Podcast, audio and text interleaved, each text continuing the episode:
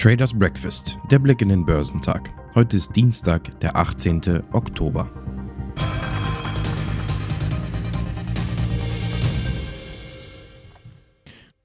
Eine Reihe erfreulicher Unternehmensdaten und technische Faktoren haben die Märkte zu Wochenbeginn aus ihrer Lethargie gerissen. DAX und Dow Jones verbuchten deutliche Kursgewinne. Die Aktien im asiatisch-pazifischen Raum wurden am Dienstag nach der Rallye der Wall Street über Nacht höher gehandelt. In Australien legte der S&P ASX 200 um 1,68% zu und führte damit die Gewinne in der gesamten Region an. Die Reserve Bank of Australia veröffentlichte ihr Sitzungsprotokoll für die Oktobersitzung.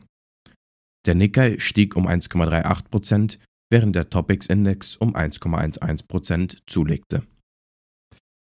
Der Hang Seng Index in Hongkong stieg um 1,03%, während der Hang Seng Tech Index um 2,49% zulegte.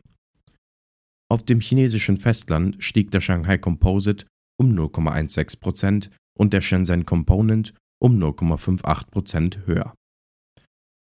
Der südkoreanische Kospi stieg um 0,86% und der Kostak um 1,67%. Der breiteste MSCI-Index für asiatisch-pazifische Aktien außerhalb Japans legte um 1,17% zu. Die Aktienkurse stiegen am Montag in den USA stark an, da wichtige Gewinnmeldungen die Ängste der Anleger zum Teil zerstreuten und überverkaufte Technologiewerte eine Erholungsrallye erlebten.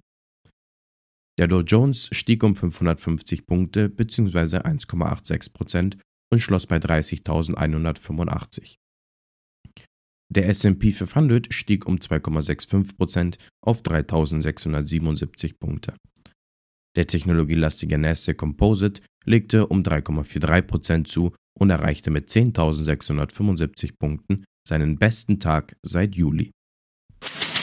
Der Technologiekonzern Intel hat sich für die Zukunft der autonomen Fahrzeuge stark positioniert und setzt auf die Tochterfirma Mobileye. Diese ist nun am kommenden Donnerstag an der Börse in New York gelistet und wird voraussichtlich mit einer Bewertung von unter 20 Milliarden US-Dollar gehandelt. Ursprünglich war eine Bewertung von 50 Milliarden Dollar erwartet worden. Jedoch ist Intel optimistisch, dass die Nachfrage nach Aktien steigen wird und plant deshalb weniger Aktien zu verkaufen als zunächst geplant.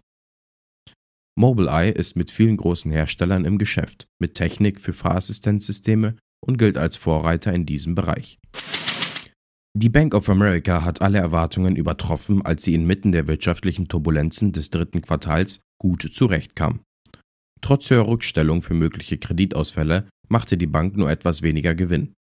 Der den Aktionären zuzurechnende Nettogewinn sank um 9% auf 6,6 Milliarden Dollar nach 7,3 Milliarden Dollar im Vorjahr. Dabei sprach Bankchef Brian Monian von einem starken Kundenwachstum. Die zunehmende Kundenaktivität steigert die Einnahmen um 8%, erklärte Moynihan. Top-Performer Dow Jones waren Microsoft, JP Morgan Chase und Salesforce. Im S&P 500 überzeugten Dish Network, Tesla und Caesars Entertainment am meisten. Im technologielastigen NASDAQ 100 legten Mercado Libre, Tesla und Match Group die beste Performance hin. Zuvor hat sich schon der deutsche Markt kräftig von seinen jüngsten Verlusten erholt. Immerhin 1,7% plus standen zum Schluss des Xetra-Handels auf der Anzeigetafel. Der deutsche Leitindex notiert damit nahe seines Monatshoch, was per se eine günstige technische Ausgangslage darstellt. Die Pilotengewerkschaft Vereinigung Cockpit setzt sich weiterhin für bessere Arbeitsbedingungen bei Eurowings ein. Der dreitägige Arbeitskampf ist nur der Anfang und soll den Druck auf die Arbeitgeber erhöhen. Die Forderungen der Gewerkschaft sind berechtigt und es ist an der Zeit, dass das Management von Eurowings diese endlich annimmt. Die Bundesregierung entschied am Abend, dass das Atomkraftwerk Emsland weiterhin den Leistungsbetrieb aufrechterhalten kann. RWE begrüßt diese Entscheidung und wird unverzüglich alle notwendigen Vorbereitungen treffen, um den Leistungsbetrieb des Kraftwerks bis zum 15. April zu ermöglichen. Dies ist ein wichtiger Schritt in der aktuellen Energiekrise. Zudem begrüßen wird die politische Verständigung zum Kohleausstieg im Rheinischen Revier und die Voraussetzung für den Zubau neuer wasserstofffähiger Gaskraftwerke. Dies schafft Klarheit und Planungssicherheit für die Zukunft. Top-Performer am DAX waren Vonovia, Zalando und Adidas. Heute veröffentlicht das Mannheimer Zentrum für europäische Wirtschaftsforschung seine aktuellen Konjunkturerwartungen. Erwartet wird ein Rückgang von minus 61,9 auf minus 66 Punkte.